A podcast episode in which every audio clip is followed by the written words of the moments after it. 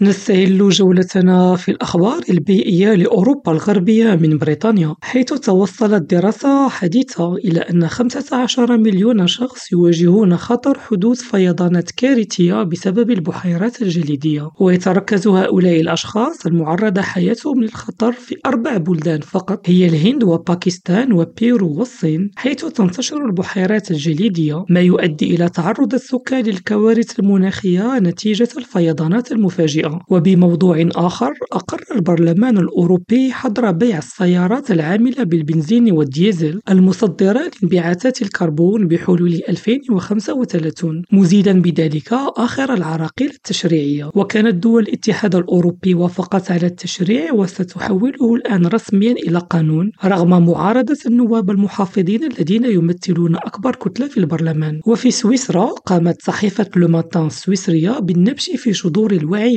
ظاهرة الاحتباس الحراري التي أضحت بالرغم من مقاومة المتشككين متداولة في كل مكان، وسجلت أن الانطباعات تذهب إلى أن الإشارات الأولى للظاهرة ظهرت في وسائل الإعلام في السبعينات وخصوصا في فرنسا. يونس قريفة ريم راديو إسطنبول